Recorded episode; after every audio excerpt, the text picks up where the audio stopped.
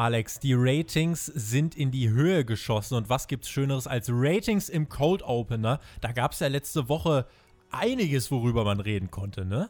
Oh ja, Tobi, fast 80% Zuwachs für AEW. In Zahlen sind das über 500.000, also über eine halbe Million Zuschauer mehr. Und das hieß übrigens letzte Woche, dass Dynamite insgesamt 1,2 Millionen im Schnitt gesehen haben. In der Spitze waren es sogar noch ein bisschen mehr. Und das Spannende, mein Lieber, und da, da, du bist ja jemand, der hier immer extra, ich bewerte den Opener separat und das zweite Match separat und den mhm. Entrance vorm dritten Match separat. Mhm. Als, als so jemand müsste das doch für dich interessant sein, wenn ich dir sage, dass eigentlich am Anfang von Dynamite genauso viele zugeschaut haben wie am Ende. Das heißt, die Show hat eigentlich konstant seine Zuschauer gehalten. Ihr könnt übrigens uns da draußen auch mal schreiben, ob das bei euch auch der Fall ist oder ob ihr nur ausgewählte Segmente schaut. Äh, Alex, steckt dahinter nicht ein Stück weit die Aussage, dass die Showstruktur ja ganz gut gewesen sein muss, wenn keiner abschaltet? Ja, das möchte man meinen. Wenn die Leute nicht abschalten, muss die Show eigentlich insgesamt einen guten Flow haben. Das können wir ja auch gerne diese Woche wieder bei Dynamite bewerten. Und ja, also ich glaube, ich stelle mal die steile These auf, dass mehr Leute Dynamite komplett in einem Rutsch gucken als Raw, weil da schreiben uns ja auch immer ganz viele Zuhörer. Ich höre eigentlich nur die Reviews und gucke schon nicht mal mehr die kurzen Clips auf YouTube. Das ist, glaube ich, gar nicht mal so eine steile These. Insofern, da darfst du dich gerne aus dem Fenster lehnen, wenn du möchtest. Äh, ich lehne mich auch nicht äh, aus dem Fenster oder ich lehne mich aus dem Fenster und äh, sag mal, Leute, äh, was ist denn los? Äh, geht mal auf unsere Website und stimmt mal ab. Wie fandet ihr Dynamite? Dort könnt ihr jetzt voten und da bin ich gespannt, was da für ein Ergebnis rauskommt. Da damit machen wir unseren Haken an den Code Opener und springen übers Intro geradewegs in die Show. Viel Spaß! Was geht eigentlich bei AEW? Alle Ergebnisse und Ereignisse jetzt in der ausführlichen Analyse im Rückblick vom Spotfight Wrestling Podcast.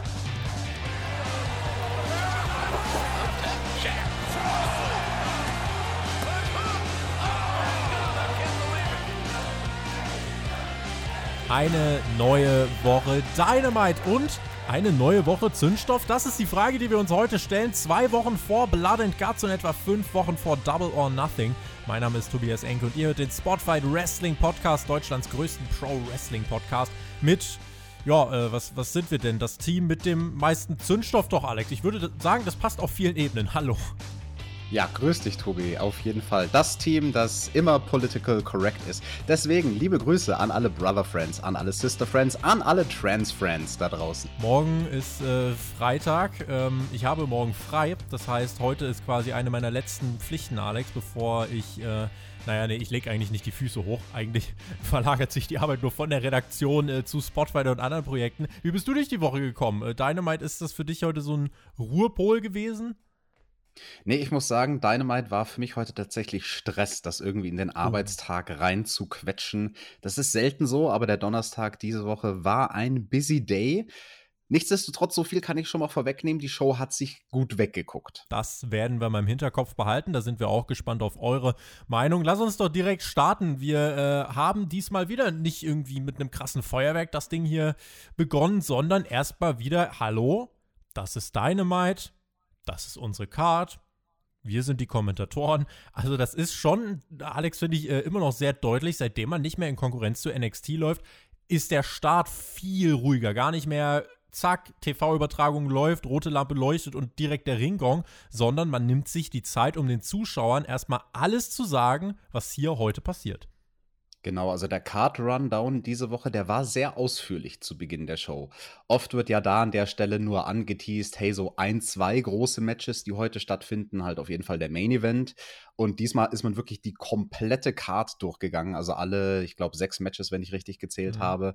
Das hat sich bei mir fast schon so angefühlt, von wegen, ich weiß doch, welche Matches kommen. Ich habe doch letzte Woche geguckt, ich weiß, was auf dem Programm steht. Los, jetzt fangt an, gebt mir, gebt mir Catcher. Und es ging dann auch los, ja, mit äh, einem Match, bei dem auch, bei dem auch jeder weiß, äh, man soll dranbleiben. Ich weiß gar nicht, wo ich anfangen soll. Ricky Starks kam heraus mit einer tollen Weste.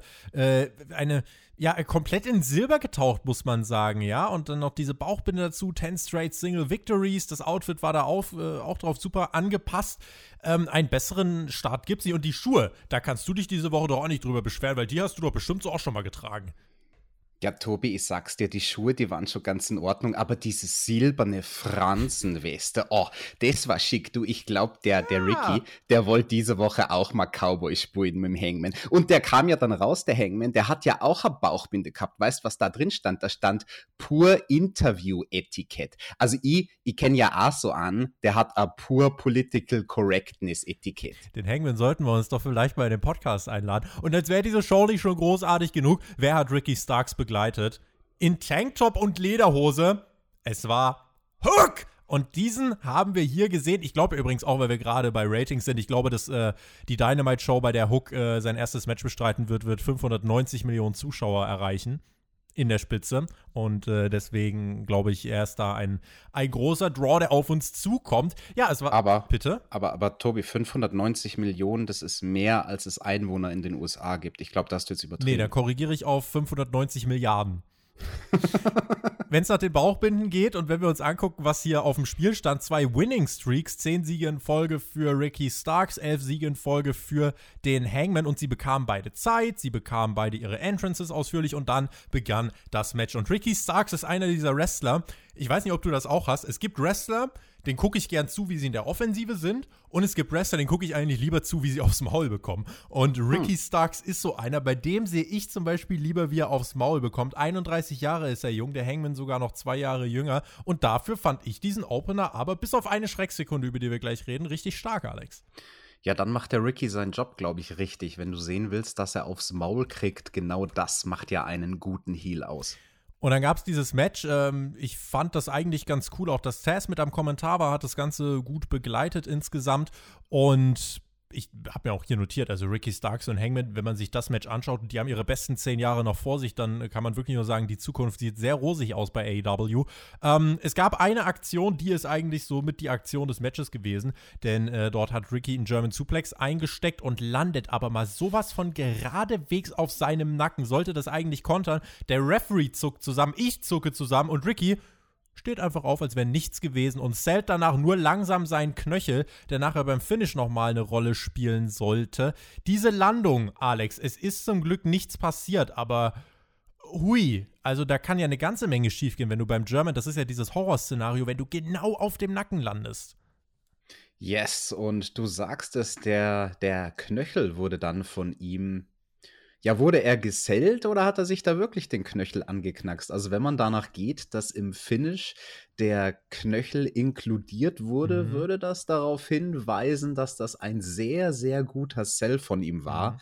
Ich sag's dir aber auch ganz ehrlich, ich war ebenfalls am Grübeln. Also, ich war auch am Überlegen, ha, ist da wirklich was passiert? Oder zählt der einfach nur unglaublich gut, der Ricky? Ja, auf jeden Fall hat er das sehr gut gemacht. Im Match gab es einige Highlights. Der Fallaway Slam vom Top Rope vom Hangman, Spear von Ricky, schöne Kontersequenzen im Ring. Und das Finish, muss ich sagen, war wirklich wie gemalt. Der Hangman merkt, boah, verdammt, ich komme hier nicht durch. Der kontert jeden Finisher-Ansatz. Und äh, was passiert? Er nimmt Ricky mit einem beherzten Hüftwurf äh, zur Seite, schmeißt ihn auf die Matte und setzt einen Chokehold an und klemmt den kaputten Knöchel ein. Der Schmerz für Ricky ist zu groß. Er muss tappen nach neun Minuten ein tolles Finish, Alex, ein toller Opener. Klar ist er jetzt nicht auf dem Niveau von der Vorwoche gewesen, ähm, was, was die Bucks da abgerissen haben gegen Death Triangle, aber für mich war das genau das Niveau, was ein TV-Opener, ein guter TV-Opener haben soll. Yes, definitiv. Also dieses Match fand ich auch einen sehr guten TV-Opener. Ricky Starks und der Hangman Adam Page, die zaubern hier wirklich ein schönes, competitive Match auf die Matte, wo es so ein paar Feinheiten gab. Ich habe mir einfach ein paar Punkte hier notiert, mhm. die würde ich einfach chronologisch gerne runtergehen. Ein paar schöne Details. Am Anfang gibt es einen Dropdown von Ricky Starks. Das ist ja ein ziemliches Wegwerfmanöver, was jeder zeigt und was selten zu einem Erfolg führt. Der Dropdown ist ja eigentlich dafür gedacht, dem Gegner die Beine wegzuziehen. Klappt ungefähr in einem von tausend Fällen. Und ich fand es sehr schön, dass Ricky vorher, bevor er zum Dropdown runtergegangen ist, sich an den Kopf gegriffen hat. Weil der Hangman kam auf ihn zu. Das, wovor er Sorge hatte, war, oh, ich könnte eine Clothesline vom Hangman abkriegen. Ich duck mich und also während er sich an den Kopf fest und sich duckt, geht er dann im nächsten Level Change zum Dropdown nach unten. Mhm. Das fand ich sehr clever. Also das habe ich so, glaube ich, auch noch nie gesehen. Ähm, und, und, und das war schlau, weil also das, das, das ist, ist etwas, was du von der Psychologie, wenn das ein echter Kampf wäre, wäre das ein realistischer Bewegungsablauf. Nicht geschmeidig zum Dropdown runterzugehen, sondern erstmal quasi, oh, Angst zu haben vor dem Strike, den du vermeiden was willst. Gerade, was gerade spannend ist, weil die beiden, das habe ich ja gerade angesprochen, eigentlich noch verhältnismäßig jung sind und das eigentlich ein Indikator ist, dass die dann backstage von sehr erfahrenen Leuten Hinweise bekommen und sie dann auch wirklich smart genug sind, die in den Matches umzusetzen. Genau, und also in dem Fall glaube ich nicht mal nur, dass das die Coaches waren, die ihnen sowas sagen. Sowas findest du nur durch Tape Study, mhm. würde ich jetzt mal behaupten. Also solche Bewegungsabläufe ich habe gerade gesagt, ich weiß nicht, wann ich das jemals gesehen habe. Ich habe sowas schon gesehen, aber in uralten Tapes, also irgendwie aus den 60ern und 70ern, wo es solche Bewegungsabläufe wie den Dropdown ja auch schon gab, aber das wurde halt noch realistischer geworkt als heutzutage, wo sowas Dropdown, Leapfrog, ja. wo das eine Standard-Choreografie ist. Und also ich glaube, da da konnte man sehen, dass Ricky Starks jemand ist, der sehr, sehr gute Tape-Study betreibt und da auch in der Vergangenheit sucht nach, nach neuen Finessen für sein Handwerk im Ring. Ich fand es dann auch sehr erstaunlich bei der Powerbomb, wo er den Hangman ja erst so ein Richtige bisschen verloren hat. Der Ricky, ne? Alter, und dann hat der den da nochmal hochgehieft. Der Hangman ist ja durchaus auch ein bisschen massiger als Ricky, ein bisschen größer, ein bisschen massiger. Und dass Ricky es wirklich schafft, die Kraft im unteren Rücken zu haben, um den Hangman, den er quasi so ein bisschen verloren hat bei der Powerbomb, dann nochmal nach oben quasi zu hieven. 100 Kilo gehoben, ne? Genau, 100 Kilo Deadlift und also 100 Kilo Körpergewicht ist halt nochmal deutlich schwerer als 100 Kilo Hanteln, ne? weil ein menschlicher Körper, der Hangman in dem Fall, ist halt einfach ja, nicht so, nicht, nicht so gut bewegbar wie eine, wie eine Hantel. Ja. Ne? Und ansonsten, ich fand den Kickout sehr schön von Ricky. Mein Gott, ich lobe heute den Ricky viel, viel mehr, als ich das eigentlich du, möchte. Du entkommst dem Ricky Hype Train nicht. Ja, also ich hab's mir schon gedacht bei der schönen silbernen Fransenweste, so, ja, ah, der Ricky. Ja, ja fühlst doch mal, die Schuhe kannst du diese Woche auch nicht meckern. Äh, willst du nicht noch irgendeinen Award ergeben? Also wenn, dann diese Woche, mein Lieber. Na, ein Award, das wäre ein bisschen zu viel Ach, gesagt. Boah. Aber für, für den Kickout bei der Lariat, da gibt's definitiv, weiß nicht, ein Fleißbild für einen Ricky. Das hat er sehr schön gemacht. Also den Lariat, den habe ich gekauft als Nearfall, weil dieser Kickout von Ricky, der war perfekt. Der war bei 2,9 und der war wirklich so mit der letzten Kraft, mit dem letzten bisschen Fighting Spirit. Das fand ich schön. Dann gab es eine tolle, tolle Kontersequenz von den beiden, auch sehr innovativ, wo Ricky Starks zur zweiten Powerbomb geht und das eher in Nähe der Ringecke. Der Hangman ist mit seinen Füßen nah am Turnbuckle, kickt sich mit einem Fuß am Top-Turnbuckle nach hinten, macht einen Backflip, flüssig aus der Bewegung hebt er dann Ricky hoch zum Dead-Eye-Ansatz. Also der Hangman, der gerade gepowerbombt wurde, reverse das Ganze mit einem Backflip, hat jetzt seinen Gegner im Dead-Eye-Ansatz, der dann auch wieder gekontert wurde. Das fand ich eine tolle Sequenz von den beiden. Und ja, das Finish müssen wir auch nochmal hervorheben. Der Hangman gewinnt mit einem Submission-Move hier. Nicht mit der Buckshot Lariat, nicht mit dem Dead Eye, sondern mit einem Submission Move, wie du es sagst. Und da inkludiert er den Ankle. Also er schnappt sich als letztes, nachdem er schon den Nacken von Ricky in der Schlinge hatte, macht er die Schlinge ganz zu, greift sich noch den, ja, den Knöchel dazu. Und das verkauft dann Ricky auch sehr, sehr schön. Also da hat man ihm richtig im Gesicht angesehen, so, ah, fuck, ich will nicht, aber kack, ich muss tappen. Jetzt haben wir über dieses Match äh, fast genauso lange geredet, wie es gedauert hat, aber wenn ich diese Ausnahme zulasse, dann bei Ricky Starks natürlich. Tess schreit dann auch nach dem Match, boah, Glück gehabt, Hangman, du solltest dir echt einen Rücken frei halten, ne? Und dann die Attacke von Hook. Ja, also Ricky Starks versucht hier neun Minuten den Hangman zu stürzen und was passiert? Hook braucht nur eine Attacke und schon liegt der Hangman, ja? Also ich sag euch, äh, ja, aber, 980 aber Billionen Zuschauer. Moment mal, was war denn das von Hook, wie er da den, den Hangman getreten hat, als der auf dem Boden war? Was, er ist abgehoben, was richtig. Das, was, was waren denn das für weirde Stomps ja, von denen? das muss ihm mal jemand richtig beibringen, aber also, wenn, wenn, wenn Shane McMahons äh, Schläge Tritte wären, dann hätten sie so ausgesehen, okay. Aber ich fand es trotzdem, äh, das Aftermath, was dann kam, äh, war dann trotzdem noch ganz nice, denn die Dark Order kam, um den Beatdown vom Hangman dann noch zu unterbinden und dann äh, hat man dieses Segment soweit beendet. Ich denke, da können wir den Punkt dran machen machen und das passt so. Yes. Und weiter ging es dann mit Trent gegen Pentagon. Ein Match, das so ein bisschen aus dem Nichts kam. Alex, vorher sahen wir dann noch die Young Bucks, wie sie in ganz wilder Klamotte ihre Container, äh, ihren Container, äh, Container betreten haben. Auch die Good Brothers. Luke Gallows mit einem ganz lächerlichen Ohrschmuck Das war nah am Desaster der Woche, aber das geht diese Woche übrigens an die Super League. Wer das hören will, kann mal bei Bravo Sport reinhören. Äh, nee, aber ansonsten, also designtechnisch äh, große Fehltritte, die ich da beobachtet habe. Ja, also Luke Gallows, genauso wie der eine Young Buck mit dem Ohrring links, also mit so einer ganzen Feder am, am linken Ohr. Was ist das denn? Vielleicht haben sie, keine Ahnung, sich alte Tapes von Jesse the Body Ventura angeschaut. Der hatte auch gerne so Federohrringe. Und das Outfit von den Young Bucks, also vor allem von Nick, also was, was hatte der denn da für einen Schlafanzug an? Aber in echt war es wahrscheinlich genauso wie letzte Woche. Da haben uns ja Zuschauer dann gesagt, diese Turnschuhe, die waren ja irgendwie 7000 Dollar wert, Richtig. jeweils, die die Young Bucks da anhatten. Und ich habe noch schön Diese- meine Witze gemacht, von wegen, das ist doch fake, weil das passt nicht zusammen. Dabei sind das irgendwie die seltensten Schuhe der Welt. Genau, irgend so eine Kooperation von Nike und Dior. Und jetzt haben sie wahrscheinlich auch wieder so einen, so einen Schlafanzug angehabt, der wahrscheinlich auch eigentlich 10.000 Dollar wert ist, weil es irgendein Designerstück ist, sah aber trotzdem scheiße aus. Apropos die Ohr, also die Ohrringe von äh, Luke Gallows waren wirklich scheußig, das will ich nochmal betonen. Damit machen wir äh, weiter mit Trent gegen Pentagon. Ich habe es gerade schon gesagt, das kam so ein bisschen aus dem Nichts. Alex Abrahantes war wieder an der Seite von Penta und spielt jetzt irgendwie die Rolle eines komplett überdrehten Fanboys. Also wenn ich bei Ricky Starks am äh, bei Ricky Starks und bei Sammy Guevara am Ring wäre, es sähe genauso aus. Und dann so diese, auch im Inset diese möchte gern Bösewicht-Promo. Äh, der Typ ist ja eigentlich Kommentator, ne? Ja, das habe ich mir auch gedacht. Also dafür, dass Alex Abrahantes eigentlich Kommentator ist, ist er zu sehr on. Meine einzige Notiz an der Stelle ist, Alex war druff. Also wirklich, ich weiß nicht, was der für Drogen vorher geschluckt hat, dieser Typ. Aber der soll mal runterfahren. Also nicht so um 10% runterfahren, sondern mehr so um 90% runterfahren. Penta gegen Trent. Ich Halt, nein, nein, das heißt Trend Trent. mit Fragezeichen. Trent? Trent. Ich glaube, bei dem Match hier können, äh, könnte es, weil wir vorhin schon mal drüber geredet haben, hier könnte es beim Rating Probleme geben. Nämlich aus dem Grund, ich habe nicht das Gefühl gehabt, hier geht es um wirklich was. Ähm, wirklich prominent waren die beiden in den letzten Wochen jetzt auch nicht wirklich platziert. Es, äh, das Match selber war schon soweit in Ordnung. Alex Abrahantes war aber irgendwie so ein komischer Fremdkörper am Ring. Es gab keine Vorteile für irgendwen im Match, ging hin und her, ging dann in die Nearfall-Phase. Ansatz des Package Piledrivers auf dem Apron, aber Orange Cassidy lehnte dann noch schön am Ringpfosten. Es gab das Reversal und dann Trent mit dem äh, Piledriver, der selber aber nicht so wirklich durchging. Das haben die Kommentatoren aber äh, haben die gut gecovert, oder? Genau, weil Trent hat sich da am Apron, haben sie ja den Piledriver auf dem Apron gemacht und damit es ein bisschen safer ist, hat Trent sich dann quasi am Seil festgehalten. Also mit der einen Hand am Seil festgehalten, mit der anderen Hand den Bauch sozusagen von Penta umklammert. Das sah echt weird aus, der Move. Also für einen kurzen Moment schwebte Penta während dem Fallen wirklich so, so richtig in der Luft. dann einfach Hatte, nur auf die Schenkel.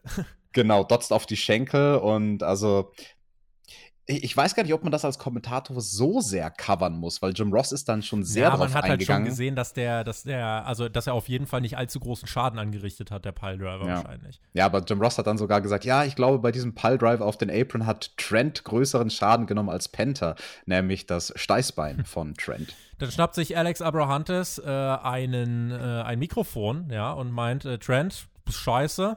Das macht Trent böse. Im Ring will Orange Cassidy Abrahantes attackieren, doch Penta kickt Cassidy Abrahantes mit dem ungesehenen Mikrofonschlag gegen Trent und der Package Piledriver. Der Referee soll angeblich von all dem nichts mitbekommen. Also hier war es leider ein bisschen zu witzlos. Und äh, dann 1, 2, 3, der Sieg für Penta und dann ging es auch prompt ins nächste Segment. Ähm, Match an sich okay, viel mehr kann ich dazu gar nicht sagen. Ähm, ich weiß aber immer noch nicht, welchen Zweck das hatte, ehrlich gesagt.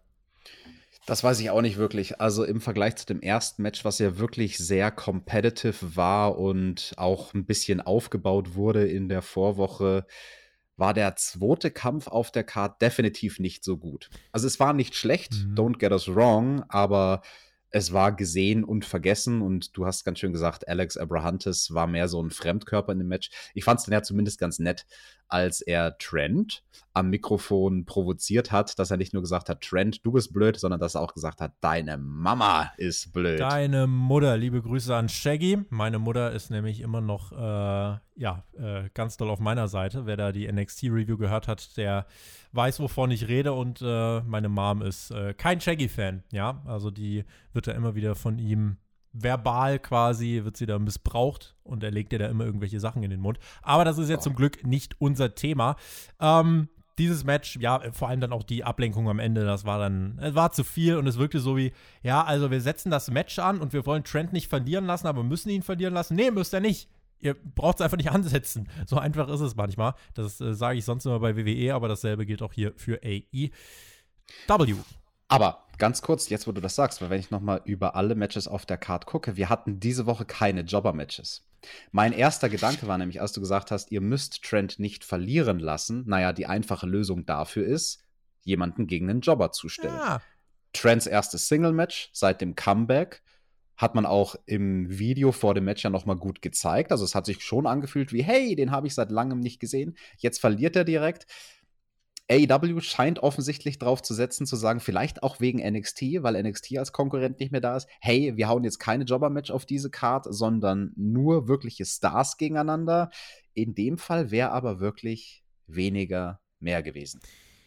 Damit machen wir weiter mit dem Pinnacle. Die waren bei Jim Ross im Sit-Down-Interview und sie meinten, wir zählen die Tage bis Blood and Guts am 5. Mai. MJF zog sich einen neuen Schal bzw. ein neues Halstuch an und dann durfte Wardlow sprechen und hat gesagt, JR, meintest du nicht, Jerichos Promo, die war immortal? Das würde ja heißen, die war perfekt, aber als Jericho meinen Namen ausgesprochen hat, hat er kurz sich verhaspelt und innegehalten, wirkte kurz nachdenklich und ich glaube, das liegt daran, weil er ganz genau weiß, dass ich die Grenze bin. Jericho, du catchst gegen Leute, die aufsteigen und sagst dann, du bist der Grund dafür, dass sie over sind, ziemlich verlogen, das hat MJF dann noch gesagt. Schön, du bist 30 Jahre einer der smartesten im Business, aber wir durchschauen dich und MJF meinte weiter, wenn ich mich recht erinnere, habe ich dich doch auch schon besiegt. Das macht mich auch außerdem besser als dich, du weißt es. Da brauchst du auch nicht mit Mike Tyson irgendwie einen Typen rausholen, der dann einen Sucker Punch raushaut. Bei Blood and Guts haben wir dich im Visier. Merk dir gut, gut. Wenn du im Pinnacle bist, bist du immer on top. FTA hat nichts gesagt. Sean Spear, gut, hat auch nichts gesagt. Das hat aber keinen gestört. Ähm, aber Wardlow, Alex, der hat hier ein paar Worte rausgehauen und ich finde, der Typ schon, schon cool, ne? Definitiv. Das war auch cool gefilmt, dieses Segment. Also alle fünf sitzen da auf Stühlen und während Wardlow redet, sehen wir fast schon so ein bisschen unscharf MJF vorne, Fokus auf Wardlow und ich fand, während Wardlow gesprochen hat, die Reaktionen von MJF sehr stark. Weil da war immer so ein Hauch drin von wegen, so, so dass MJF, MJF sich leicht zurückdreht, von wegen so, Wardlow, sag jetzt voll nichts Falsches. Mhm. Da war Misstrauen, da war Misstrauen im Gesicht von MJF, der eigentlich gar nicht will, dass Wardlow das Wort ergreift. Und ja, FTR und Sean Spears, die durften das Wort nicht ergreifen, weil die nichts gesagt haben. Sag ich was zu denen? Dex Harwood, der hatte nämlich sehr schöne Bret Hart Socken an. und Sean Spears, der ist zum Glück nicht mehr blond.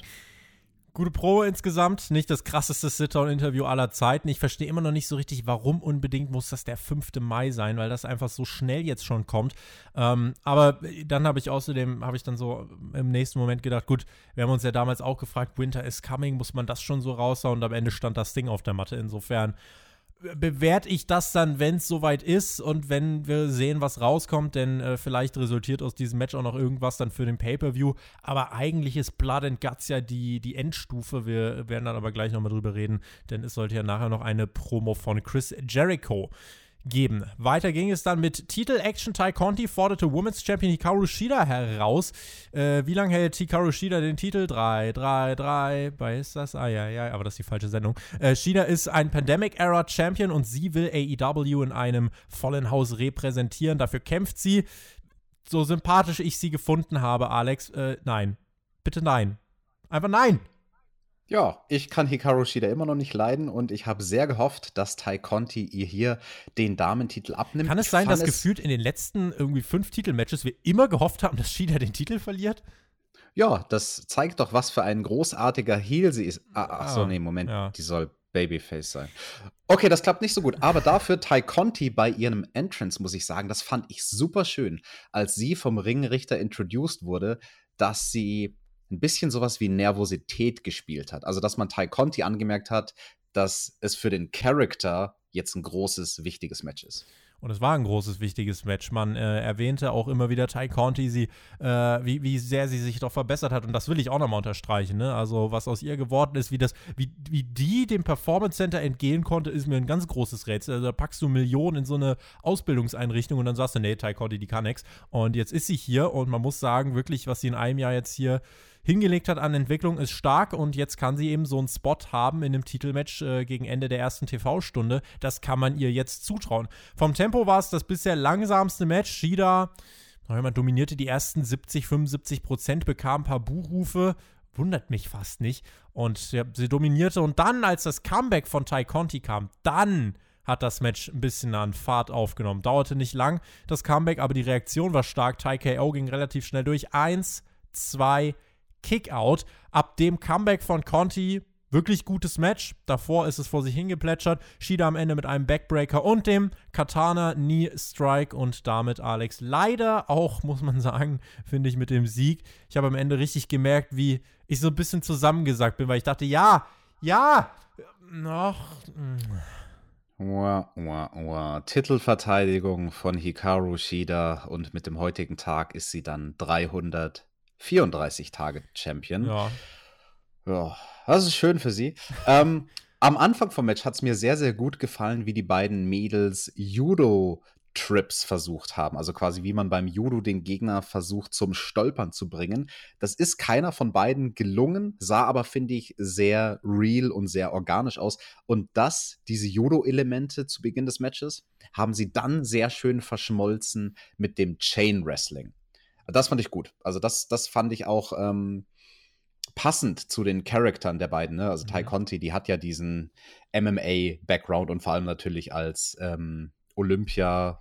Äh, sie war Anwärterin für Brasilien, ja, Sie hat es nicht geschafft zu Olympien. Das kann sein, ja. Also auf jeden Fall war sie, ich glaube, was Jiu-Jitsu, auf jeden Fall ist sie, was Kampfsport angeht, äh, eine sehr bewanderte Frau und kam dafür sehr hohe äh, Berufungen in Frage, ja. Genau, also wenn ich mich recht erinnere, für Judo war sie quasi fast bei Olympia für Brasilien und Brazilian Jiu-Jitsu, da hat sie einen Blaugurt, was auch gar nicht mal schlecht Blaugurt. ist. Blaugurt. Ja. Blaugurt. Ich glaube, boah, das wäre doch mal. Gibt es den Vornamen Blaugurt? Gibt es ein Kind auf dieser Welt, was Blaugurt heißt? Blaugurt ist eigentlich ein lustiges Wort. Das klingt ein bisschen wie, wie Joghurt mit Blaubeeren. Weil wir, wir driften komplett ab. Äh, du, wolltest, du wolltest uns erzählen, äh, dass diese äh, Phase der Blaugurt-Catcherin und Hikaru Shida, dass das am Anfang dir imponiert hat. Den Anfang fand ich schön und ich fand dann auch den Apron-Spot sehr, sehr schön. Als die Brasilianerin zweimal den Soccer-Kick versucht und beim zweiten Mal wird der dann gekontert von Hikaru Shida durch einen eigenen Kick. Also Hikaru Shida kickt sozusagen nach oben, weil Tai Conti, die war ja ein Level höher als sie auf dem Apron. Tai Conti nimmt dann den Bump face first. Man könnte auch sagen, ins Gesicht oder aufs Gesicht. Ins Gesicht. und nach der Werbepause haben wir eine sehr interessante Art, wie wir ins Comeback gekommen sind. Also du hast auch gesagt, die Mitte des Matches hat so ein bisschen vor sich hergeplätschert, lag halt auch daran, dass der typische Werbepausen-Catch am Start war, wo halt Shida dominiert hat. Und dann Shida, wo wir aus der Werbung rauskommen, mit dem Superplex, also Hikaru Shida, ihr gelingt der Superplex, Tai Conti kommt dann aber relativ flüssig auf die Beine, nicht ohne zu sellen, aber sie kommt auf die Beine und macht so mit letztem Fighting Spirit einen Pumpkick. Das fand ich sehr cool. Das fand ich eine kreative Art und Weise, das Comeback einzuleiten, mhm. weil es halt nicht direkt quasi es, es, ging flüssig ineinander über. Von dem einen großen Move, der Superplex von Hikaru Shida. Und ähm, das ist ja ein Move, der beiden wehtut. Aber dann ist es eben Tai Conti, die sagt so: Boah, wenn, wenn ich jetzt nicht auf die Beine springe und wenn ich jetzt nicht irgendwas versuche, dann habe ich keine Chance mehr in diesem Match. Und am Ende gab es dann innovative Aktionen. Ähm, ist dir, glaube ich, auch aufgefallen auf dem Turnbuckle von Hikaru Shida. Sie nennt es ja den Witches Shot. Den Hexenschuss den Hexenschuss. Und ja, warum? Na, weil es ein fieser Backbreaker ist. Die Gegnerin landet mit dem Rücken auf den Turnbuckle. Wie weh tut das? Schon. Also, ähm, das haben beide zum Glück safe geworkt, würde ich behaupten. Ähm, ich meine gesehen zu haben, dass Tai Conti genau wusste, wie sie diesen Spot nehmen muss. Weil das ist nicht leicht, quasi einen Spot, einen Backbreaker auf den Top Turnbuckle zu nehmen. Gibt es da irgendwas, ja was Weiches und was besonders Hartes? Weil das hängt ja an so einer Stahlstrebe, aber irgendwo ist es doch auch nur noch ein bisschen Stoff, oder? Nö, das ist alles hart. Also natürlich oh. die Oberseite vom Turnbuckle, da ist ein Hauch von Stoff, aber wenn du da drauf fällst, da spürst du nichts außer das Eisen, was unten drunter ist. Also das work ich jetzt nicht, sondern das, das ist legit so. Okay. Also dieses, dieses Polster, das wird, glaube ich, oft von Leuten überbewertet, dass die denken, ach, die Ringecke ist soft, äh, vertraut mir, das ist sie alles andere als soft. Hm.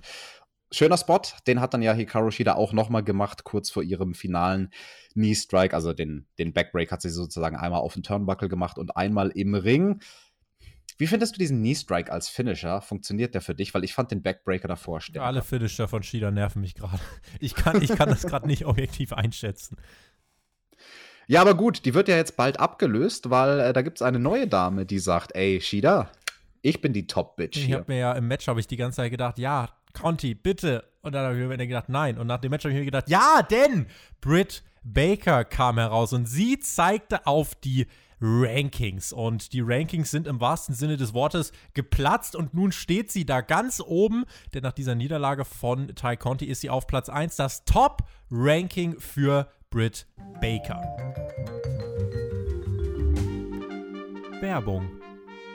Wir lieben diesen Top-Jingle und wir lieben den Top-Score. Und genau diesen Top-Score hat YFood. Ihr kennt vielleicht diese Nutri-Score-Angaben auf manchen Lebensmitteln. Auf YFood steht da mal ein wunderbar grünes A für sehr gut. Warum? Weil in YFood alles drin ist, was ihr für eine ausgewogene Mahlzeit braucht. An Vitaminen, an Nährstoffen. Und wenn ihr mal nicht dazu kommt, etwas zu kochen oder im Stress seid, dann ist YFood eure Alternative. Es ist kein Proteinshake und auch kein Diätdrink, sondern ein vollwertiger Mahlzeit Mahlzeitenersatz und ich kann euch versichern, es schmeckt und hat mich schon durch die ein oder andere Wrestling-Nacht gebracht, denn gesünder als Fastfood und Süßkram ist auch. Wenn ihr euch selbst überzeugen möchtet, schaut mal auf der Website vorbei, entweder yfood.eu eingeben oder den Link in der Beschreibung nutzen und mit dem Code SPOTFIGHT15 spart ihr dann 15% aufs gesamte Sortiment und jetzt gibt's wieder euren Lieblingsjingle und dann geht's weiter mit eurem Lieblingspodcast. Werbung es gab dann ein Videopaket von Miro, der sagte, I don't care who you are und uh, I don't care uh, what you got. Ich will einen Titel, egal welchen. Ja, äh, soll er machen. Ich wäre dafür, dass er vorher vielleicht noch mal ein paar Matches bestreitet. Ah, Miro, der ist ein wütender Mann mit Brusthaaren. Der Inner Circle war am Start. Das Judas Singalong war immer wieder eine, oder es ist immer wieder schön, das zu sehen. Da schauen die Kinder im Publikum zu ihren Vätern auf und denken, was ist denn mit dem passiert? Und Jericho meinte, Who cares about the pineapple oder pinnacle? I just heard the inner circle squad is as loud as it gets. Und dann hat er einen schönen Inner Circle Chant bekommen vom Publikum. Maximale Babyface-Promo, um Blood and Guts am 5. Mai nochmal weiter zu promoten. Jake Hager bewarf den Kameramann äh, mit Strohhalm, äh, denn mit denen müsste der gesamte Pinnacle dann nach Blood and Guts seine Nahrung zu sich nehmen. Äh, was hat oh, oh, oh, Tobi, ich, ich glaube, ich weiß, warum er den Kameramann beworfen hat. Weil beim Entrance vom Inner Circle, da hat der Kameramann dasselbe gemacht wie letzte Woche bei den Young Bucks. Da ist er zunächst auf den falschen Entrance-Tunnel gegangen. Aber hier war es jetzt andersrum. Hier ist der Kameramann auf den Entrance-Tunnel gegangen der Heels gegangen und hat dann gecheckt, oh, oh, oh, nee, ich muss zur anderen Seite schwenken. Der Inner Circle, die sind ja jetzt Babyfaces. Der Hager, der möchte jetzt gemocht werden.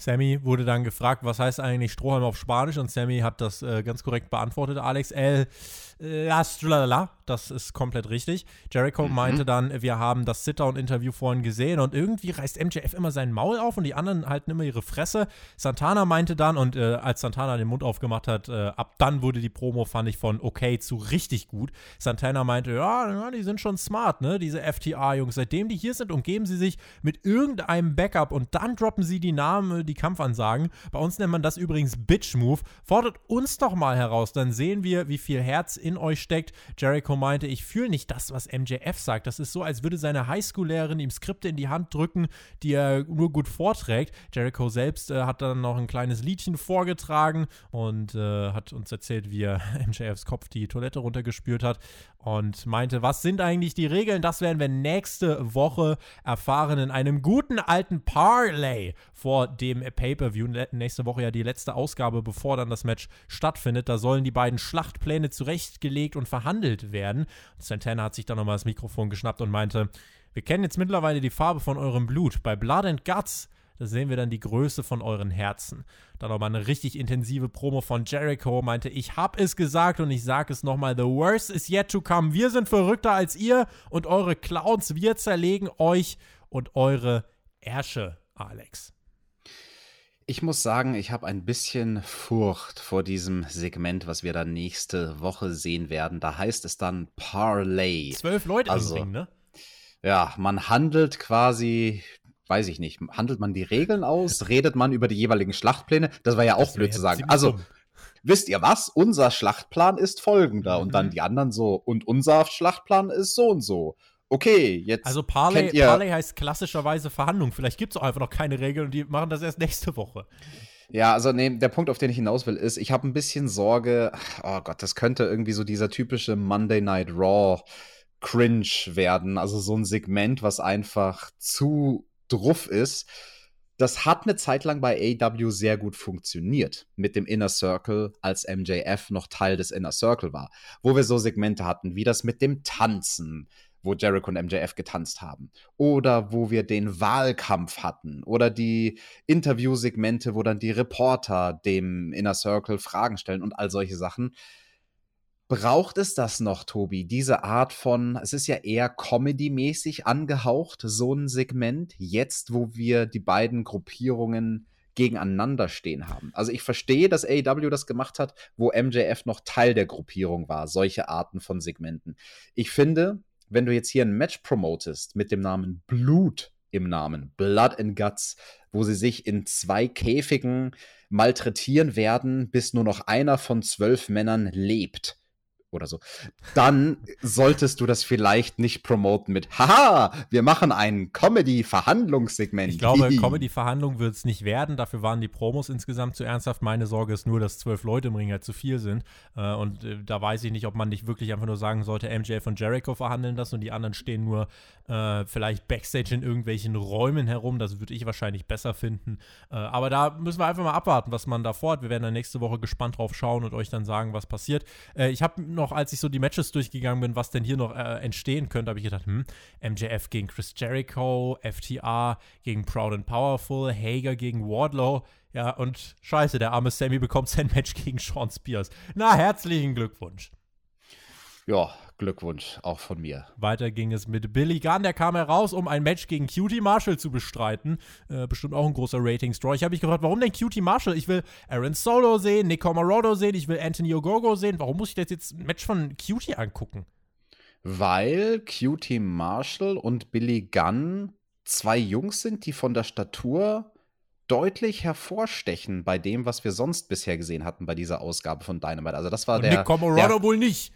Ja, egal. Das hier war der Fleischklops-Catch. Der Fleischklops-Catch. Könnt ihr bitte jetzt an dieser Stelle gern dreimal ganz schnell nacheinander sagen, um mich nicht zu blamieren, lasse ich das jetzt mal bleiben, denn der Fleischklops-Catch, äh, der uns hier erwartete, der war boah, er war solide, war aber eigentlich nur da, um das danach äh, aufzubauen. Austin und Colton Gunn attackierten Solo und Comorodo. Nick, Ogo, äh, Nick Ogogo, Anthony Ogogo war erstmal gar nicht da, kam dann aber später zum Ring, hat den Leberhaken wieder rausgehauen und dann gab es im Ring den Diamond Cutter von Cutie und damit auch den Sieg für Cutie. Ich habe mir notiert, mehr Ogogo-Wagen.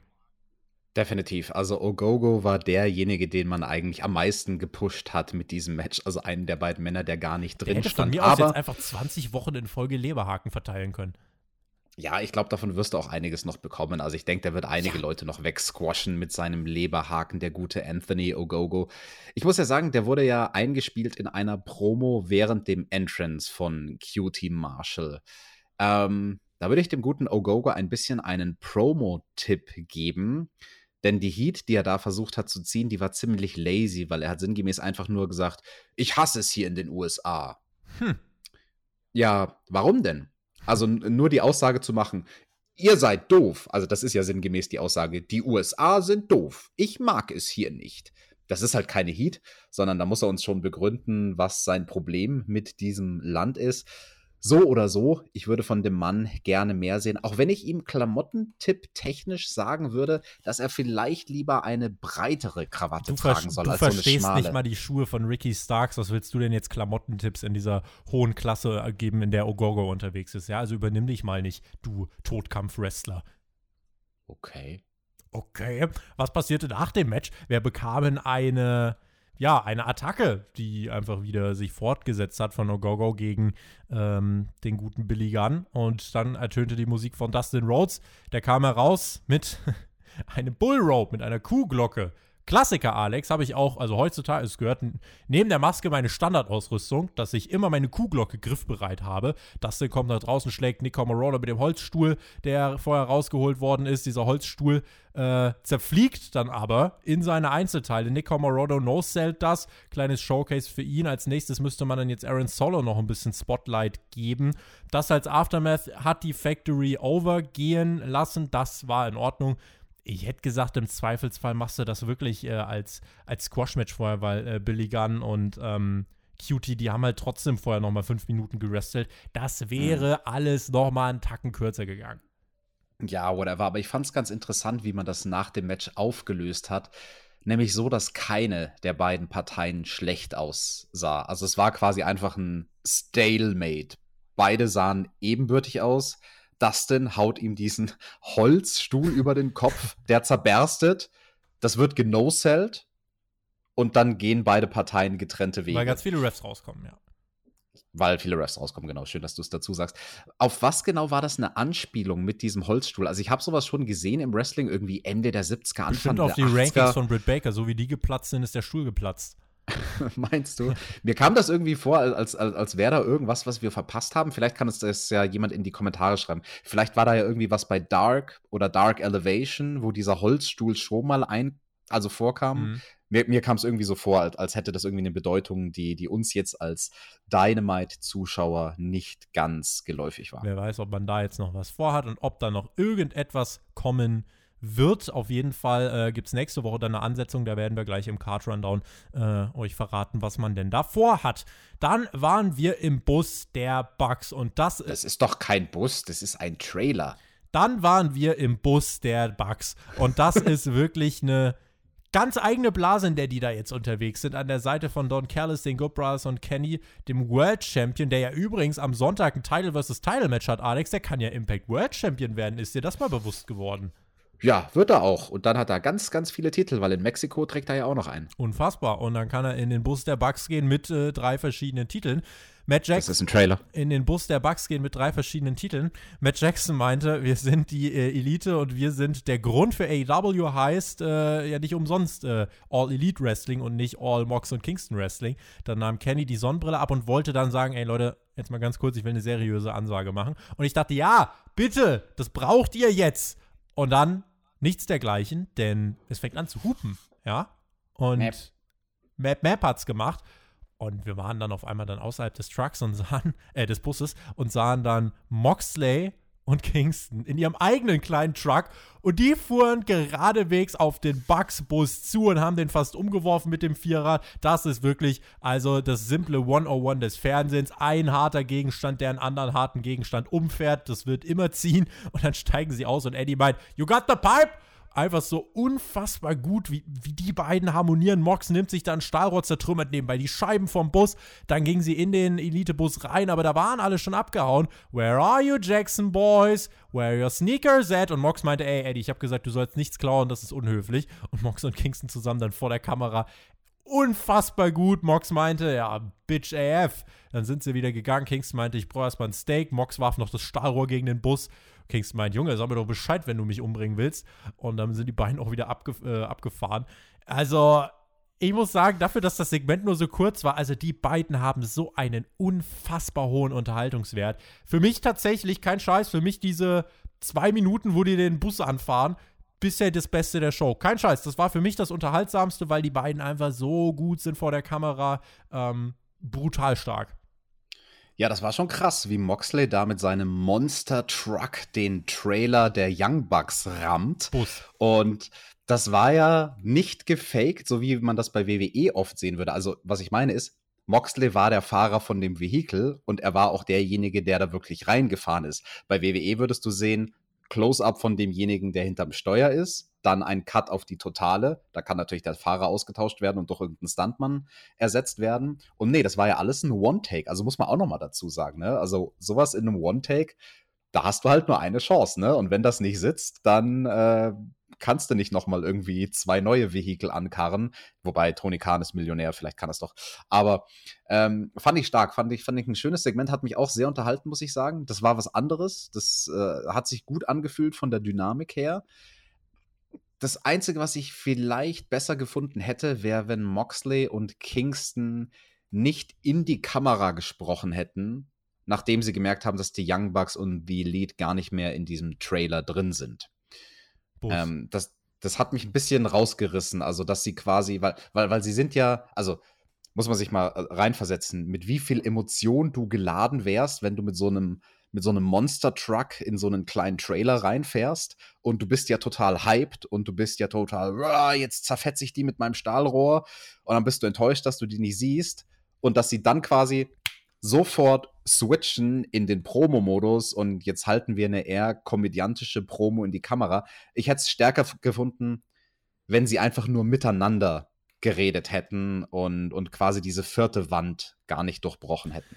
Ich hätte Bock gehabt auf eine seriöse Promo von Kenny, die habe ich leider nicht bekommen. Ich hoffe, das werde ich jetzt bald noch bekommen. Ansonsten, Mox und Kingston haben das Segment getragen. Daumen hoch, guckt es euch an. Das war, äh, das war hoch unterhaltsam. Weiter ging es mit Powerhouse Hobbs. Tess wieder am Kommentar und Tess meinte, kommende Woche wird der Hangman Adam Page gegen FTW-Champion Brian Cage antreten. Das notieren wir. Und dann kam der, äh, ja, kam erstmal dann der raus, der Vertreter von Team Test, nämlich Powerhouse Hobbs. Und er traf auf Christian Cage. Alex, ich fand, diese Woche hat man gemerkt, wenn Christian rauskommt, der hat eine Präsenz, der hat eine Aura. Und das hat diesem fünften Match des Abends für mich auch direkt wieder so, ein, so einen anderen Wert gegeben. Da würde ich zustimmen. Christian Cage gegen den kraftjungen Hobbs. Und so viel sei schon mal vorausgesagt. Christian hat den gut durch das Match gezogen. So viel können wir notieren. Jetzt versuche ich hier natürlich auch mal was äh, zu tragen. Und zwar in meinem Moment will ich hier nichts abfacken. Ist, ich hoffe jetzt einfach mal, dass das der richtige Effekt ist. Powerhouse. Oh, das war nicht der richtige. Verdammt. Äh, das, das, das war der Alien-Knopf. Da wird jetzt bestimmt gleich der Weltraumpräsident kommen und sich beschweren, dass du den falschen Knopf gedrückt hast. P -p -p Powerhouse. Hat man das oh, verstanden? Der Powerhouse das, Hobbs? Das klang gut. Das klang gut. Powerhouse Hobbs, äh, er natürlich hier erstmal mit seiner Power ein großer Faktor, das wurde etabliert. Hat Christian da mal schön draußen einen Lariat mitgegeben, aber der nicht beabsichtigt war. Und zwar Christian hat sich erst unter einer Clothesline weggeduckt. Hobbs dann äh, einfach geistesgegenwärtig, gut, dann nehme ich den anderen Arm. Christian geht zu Boden, die Kommentatoren auch, oh damn, was war das denn für ein Punch? Und Powerhouse Hobbs so für zwei, drei Sekunden out of character gegangen, so, scheiße, was habe ich gemacht? Bis Christian ihm dann wahrscheinlich schnell gesagt hat, nee, ist gut, bitte work, äh, bitte work, mhm. dass du ein Badass bist. Äh, kurze Schrecksekunde. Ja, aber wie gesagt, das war einer der Momente, wo Christian Cage Hobbs durch das Match sehr gut gezogen hat und ihm halt gesagt hat, wie er jetzt zu reagieren hat. Und ihn nicht Hobbs genommen hat, um die Quote schlechter Wortwitze noch nach oben zu tragen. Hobbs dominierte den Beginn, dann Christians Comeback mit so simplen Aktionen, aber so logisch aufgebaut. Immer diese kleinen Highlights, die dann eingestreut werden, zum Beispiel mit dem Frog Splash und Christian ist so gut darin, aus wenig viel zu machen. Und dann kontert er den Finisher-Ansatz von Hobbs mit dem Kill-Switch nach fünf Minuten, holt sich den Sieg und dann wird erstmal kräftig durchgepustet und allein wie Christian auch seinen Sieg zählt, für mich, Alex, kommt äh, Hobbs damit over. Einfach weil Christian das so gut, so erfahren durchzieht. Extremer Mehrwert. Äh, ich bin mir da voll bewusst, dass ich da vielleicht gerade auch in einem Fanboy ausbreche, aber wer meine ersten Reaktionen zu Christian Cage gehört hat, als er damals aufgetreten ist bei AW, äh, bei AW, da war ich noch ein bisschen verhaltener. Jetzt muss ich sagen, ich sehe mehr und mehr einfach Kleinigkeiten, bei denen ich denke, boah, das ist so simpel, aber so gut und damit hilft er allen um sich herum und deswegen ähm, großen Daumen nach oben für dieses kurze, aber sehr effektive Match im Co-Main-Event. Ja, also wirklich zu meckern habe ich an dem Match nichts. Ich muss aber sagen, bei mir ist es eigentlich genau andersrum wie bei dir. Also ich habe vielleicht am Anfang eher für Christian gepoppt. Und während seinem Entrance hatte ich dann jetzt hier so das Gefühl für wegen, ah ja, okay, ein Christian-Match.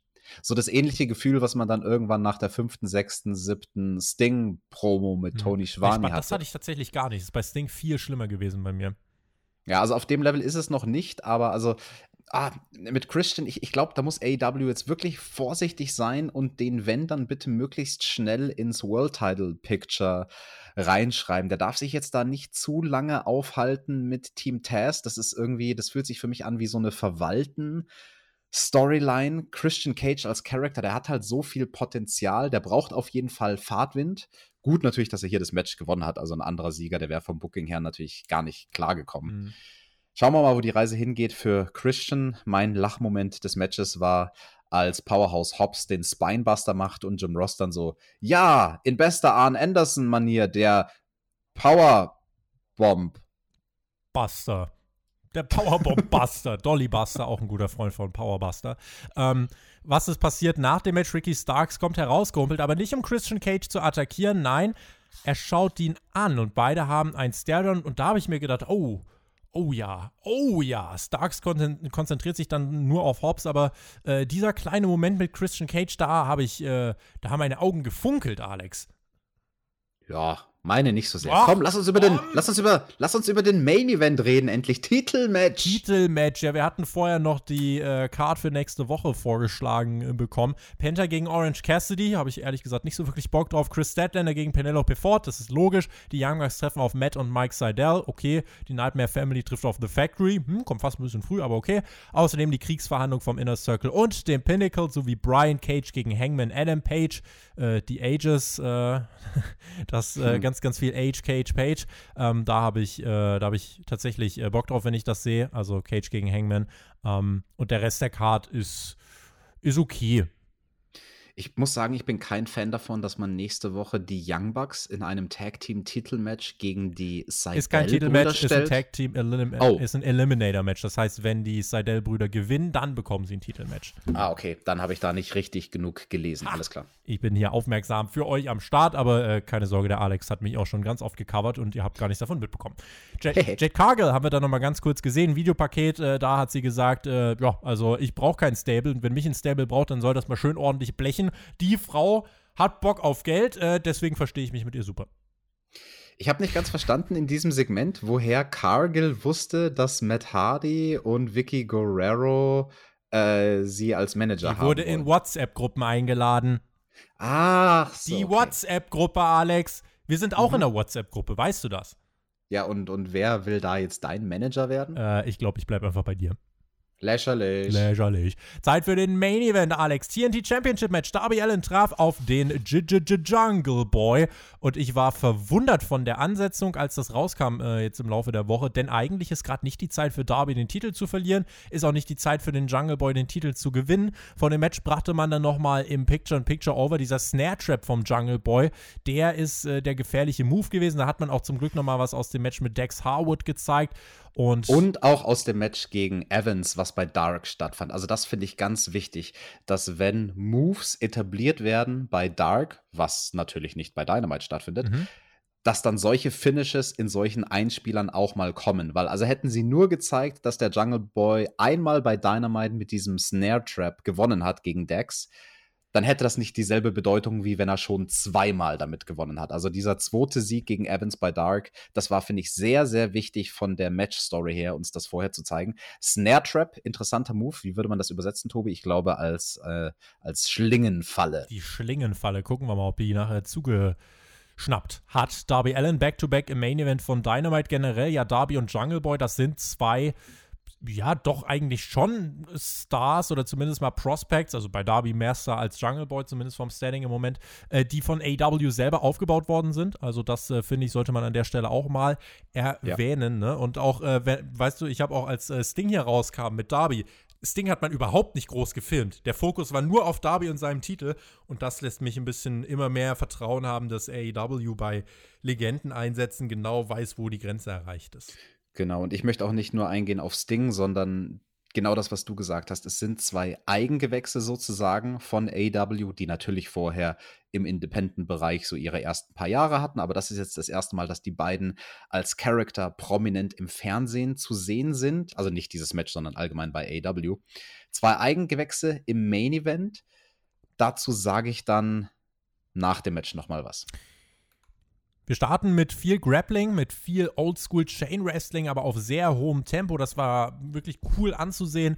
Ähm, das, das, Publikum war auch wirklich gut drin und beide stürzen sich da auch gefährlich äh, in die Aktion rein. Es gab da auch eine Aktion, wo sie beide über die Barrikade ge gestürzt sind und da hat oh, man schon ja. gemerkt, die sind da beide drin für diesen TV-Main-Event und das ist für die beiden auch eine große Sache und die lassen da nicht nach. Darby Selling machte die Moves vom Jungle Boy hier und da echt nochmal krasser. Gab dann den Coffin Drop auf den Apron von Darby gegen den Jungle Boy. Der Lucha Luchasaurus half Jungie dann nachher auf die Beine. Da fiel den Kommentatoren auf, ey, das, der kann dir doch nicht vor dem Ten-Count einfach in den Ring tragen. Und das hat auch Sting gesagt. Der kabbelt sich dann mit dem Luchasaurus Backstage im Ring Nearfall für den Jungle Boy. Dann gibt es den Submission Hold. Aber Darby rettet sich geistesgegenwärtig irgendwie in die Seile, schleppt sich da irgendwie hin und der Jungle Boy wurde dann auch viel aggressiver. Das kannten wir so bisher nicht. Also wir haben gesehen, der Charakter wird immer verbissener und es war dann wirklich ein richtig hochklassiger Schlagabtausch, wirklich Main Event würdig in diesem TNT Championship Match und spitzte sich weiter zu. Es äh, ja, hat sich dann so weit zugetragen, dass äh, Darby sich nicht mehr zu helfen wusste und fast so ein bisschen wie im Opener, viel wurde gekontert und dann sagte er einfach, komm, dann mache ich jetzt den Sack zu und dann hatten wir den Last Supper aus dem Nichts. Da hat er ja auch äh, ja, schon große Siege mit eingefahren, unter anderem auch gegen Cody, wenn ich mich recht erinnere. Darby holt sich dann tatsächlich den Sieg gegen den Jungle Boy in einem tollen Wrestling-Match, Alex, in dem beide eigentlich gleich stark dargestellt worden sind in diesen knapp 16 Minuten. Am Ende Darby vielleicht den einen Ticken weiter durch seinen Titelrun und das ist ja rein vom Standing her, vom Booking her, von der Erzählweise ist das schon noch vertretbar. Ja, sehr starker Main Event. Also erstmal zum Booking. Ich habe damit gerechnet, dass Darby hier gewinnt. Ich hatte es allerdings nicht komplett ausgeschlossen, dass vielleicht AEW doch die Überraschung macht und dem Jungle Boy jetzt schon diesen Titel gibt, mhm. die TNT Championship. Ich glaube, das ist aber nur eine Frage der Zeit, bis der Jungle Boy diesen Titel irgendwann halten wird. Es wäre auch noch ein bisschen zu früh. Also, das, das war schon ganz gut, Darby hier gewinnen zu lassen. Wie du sagst, sehr, sehr starkes Match. Ich möchte auch hervorheben von der Handarbeit der beiden Jungs, wie gut das als TV-Match war. Nicht nur als Main-Event, sondern auch als TV-Match, weil sie vom Tempo her wirklich perfekt wussten, was für Phasen hat so ein Match, wie arbeiten wir in der Werbung, wie ziehen wir das Tempo an, wenn wir aus der Werbung zurückkommen, das fand ich ganz, ganz stark. Also die wussten ganz genau, okay, wir sind aus der Werbung zurück und auf einmal sind die, haben die zwei Gänge höher geschalten. Das fand ich ganz toll. Finishing-Phase auch schön, geht total in Ordnung. Finish mit diesem Last Supper Einroller war absolut in Ordnung. Paar Notizen, nur ähm, chronologisch, die ich mir aufgeschrieben habe. Das Opening fand ich interessant, weil du hast gesagt, ähm, beide Männer körperlich ja so nahezu ebenbürtig. Wenn, dann hat ja der Jungle Boy, der ja in letzter Zeit auch wirklich gut trainiert hat, der hat da ja körperlich echt eine Entwicklung hingelegt, mhm. hat mehr Muskelmasse. Also, wenn einer einen leichten Vorteil haben sollte bei einem Kräftemessen sozusagen, dann wäre das der Jungle Boy. Dann war es allerdings Darby, der den Jungle Boy direkt zu Beginn des Matches mit dem Lockup in die Ecke drängen konnte der da die Oberhand hatte. Das fand ich sehr interessant. Mhm. Also damit hat man etabliert, dass Darby quasi diese Pitbull-mäßige Art und Weise zu, zu wresteln hat. Wir ähm, hatten interessante Armdrags vom Jungle Boy, muss ich sagen. Die finde ich sehr schön gezogen von ihm. Er zieht sie nicht, wie die meisten es versuchen, quasi die meisten versuchen ja Ricky Steamboat nachzumachen und keiner kann den Armdrag so schön wie er. Jungle Boy macht die mit einer anderen Grifftechnik, sah aber sehr, sehr gut aus. Und ich möchte die Arbeit von den beiden in der Werbung nochmal explizit loben, weil da sind sie vom Tempo langsamer geworden, aber nicht zu langsam und nicht langweilig. Das ist der Fehler, den viele Matches machen. Den Fehler hat zum Beispiel auch das Damenmatch gemacht. Die sind zu langweilig geworden in der Werbepause. Und die beiden hier, Darby Allen und Jungle Boy, ähm, die hatten immer noch die richtige Intensität. Also die hatten über das ganze Match die Intensität auf einem guten Level gehalten und halt gegen Ende wurde die Intensität mehr und mehr. Aber selbst in der Werbung ähm, haben die sich gut gegeben. In der Werbung gab es zum Beispiel einen ganz schönen Spot, One Count von, äh, vom Jungle Boy. Darby kickt direkt bei 1 aus, nachdem er quasi von außen in den Ring ähm, reingeworfen wurde. Dann gibt es ein super pissiges, simples Manöver in der Werbung. Einfach nur ein Elbow Drop. Darby läuft, der Jungle Boy macht einen Elbow Drop, Darby mit dem Delayed Selling. Er, er sozusagen tot, so halb im Stehen, halb nach hinten gebeugt. Und der Jungle Boy drückt ihn einfach zu Boden, dann für den Two-Count. Solche mhm. kleinen Facetten, also dass die beiden Jungs wissen, wann hat ein Cover ein One-Count zu sein und wann hat es ein Two-Count zu sein und wann hat es ein 2,9-Count zu sein. Mhm. Also da sind sie wirklich von der Technik her, muss ich sagen, wise beyond their years. Und ja, das ist unterm Strich das, was, was bei mir hier hängen bleibt. Zwei Eigengewächse, die sich wirklich beweisen, die das Match auf eine Art und Weise worken, wie es zu den beiden Charakteren passt. Die beiden könnten ja auch, das muss man glaube ich auch sagen, ich bin gleich fertig, Tobi, die beiden könnten ja auch so ein totales Flippy-Floppy-Match worken. Bitte Haben nicht, sie aber nicht gemacht. Nicht. Ganz genau, das war, finde ich, viel, viel stärker, dass sie diese Art von wirklich competitive Wettkampf geworkt haben. Und mein Punkt eingangs war, zwei Eigengewächse von AEW, die hier gegeneinander im Main Event antreten. Es gibt die Titelverteidigung.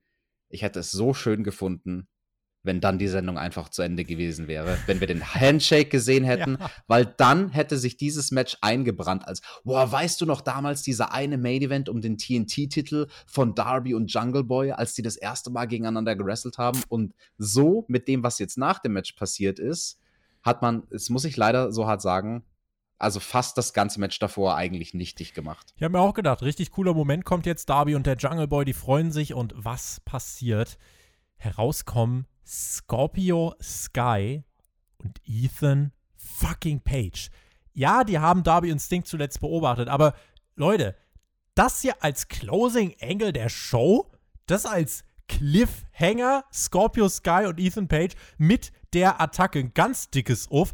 Und wer macht den Safe und beschützt Darby? Richtig, Lance Archer. Und Sting kommt heraus, vertreibt auch noch Ethan Page und Sky. Dann stehen die beiden dann nebeneinander. Gerüchten zufolge sollen Sting und Lance Archer jetzt zeitnah auf Scorpio Sky und Ethan Page treffen. What the actual fuck? Lance Einzelgänger Archer beschützt jetzt Darby Allen, um Sting zu beeindrucken? Ist das eure fucking Storyline? Und, sorry, aber Ethan Page ist für mich absolut die Kategorie unnötige Verpflichtung. Äh, sein, seine Leistungen in aller Ehren und er ist sicher kein schlechter Wrestler, aber den braucht AW nicht. Ganz einfach. Das Roster ist groß genug, man hat nur diese eine TV-Show im Moment. Äh, er hat im Moment, finde ich, für mich keine Daseinsberechtigung, hat keinen Mehrwert. Und dann in diesem Main-Event oder nach diesem Main-Event hier platziert zu werden, verstehe ich absolut nicht. Scorpio Sky Push-Versuch Nummer 534 brauche ich ehrlich gesagt jetzt auch nicht, ist auch gerade nicht die Zeit.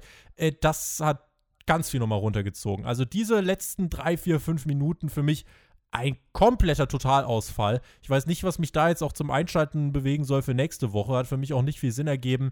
Ähm, das war nichts. Also dieser, dieses Ende war nichts. Der Main Event selbst und das Match fand ich wirklich toll. War auch für mich das Match des Abends. Äh, aber das, was nach dem Fight passiert ist, äh, komplette 180-Grad-Wendung. Ja, also das muss ich leider alles unterstreichen, was du gesagt hast. Diese Personenkonstellation, die war überhaupt nicht hot. Ganz im Gegenteil. Also da waren zwei Konstellationen von Charakteren, die jeweils überhaupt nicht heiß sind. Ethan Page und Scorpio Sky, die funktionieren nicht, die haben kein Momentum. Und Archer, das haben wir in den letzten Wochen und Monaten oft genug gesagt, dass der nicht funktioniert, der Charakter. Und ich glaube, AEW hat sich gedacht, ah, weißt du, was wir machen?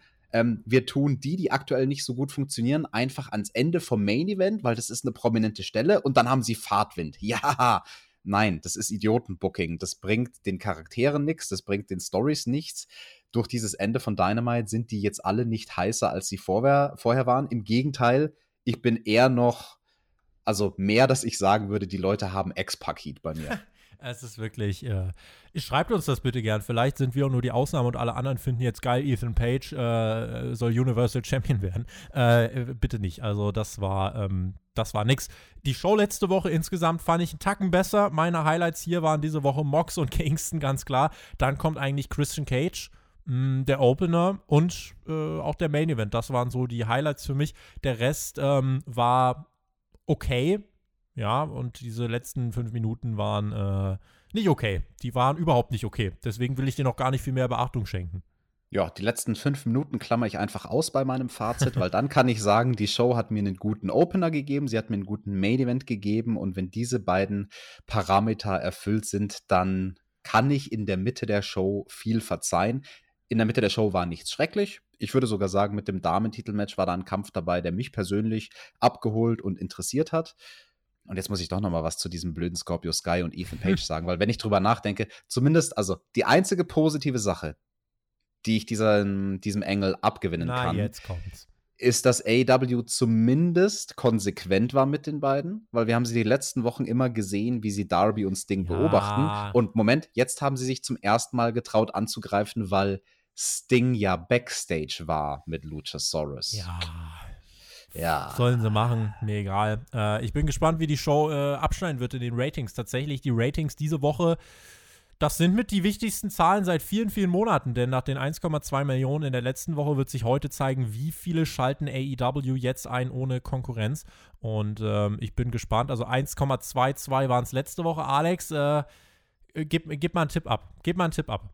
Oh Gott, ich hasse es. Ich hasse ja eh schon irgendwie Matchausgänge zu tippen. Na, jetzt sag doch mal eine Zahl. Jetzt muss ich Ratings tippen.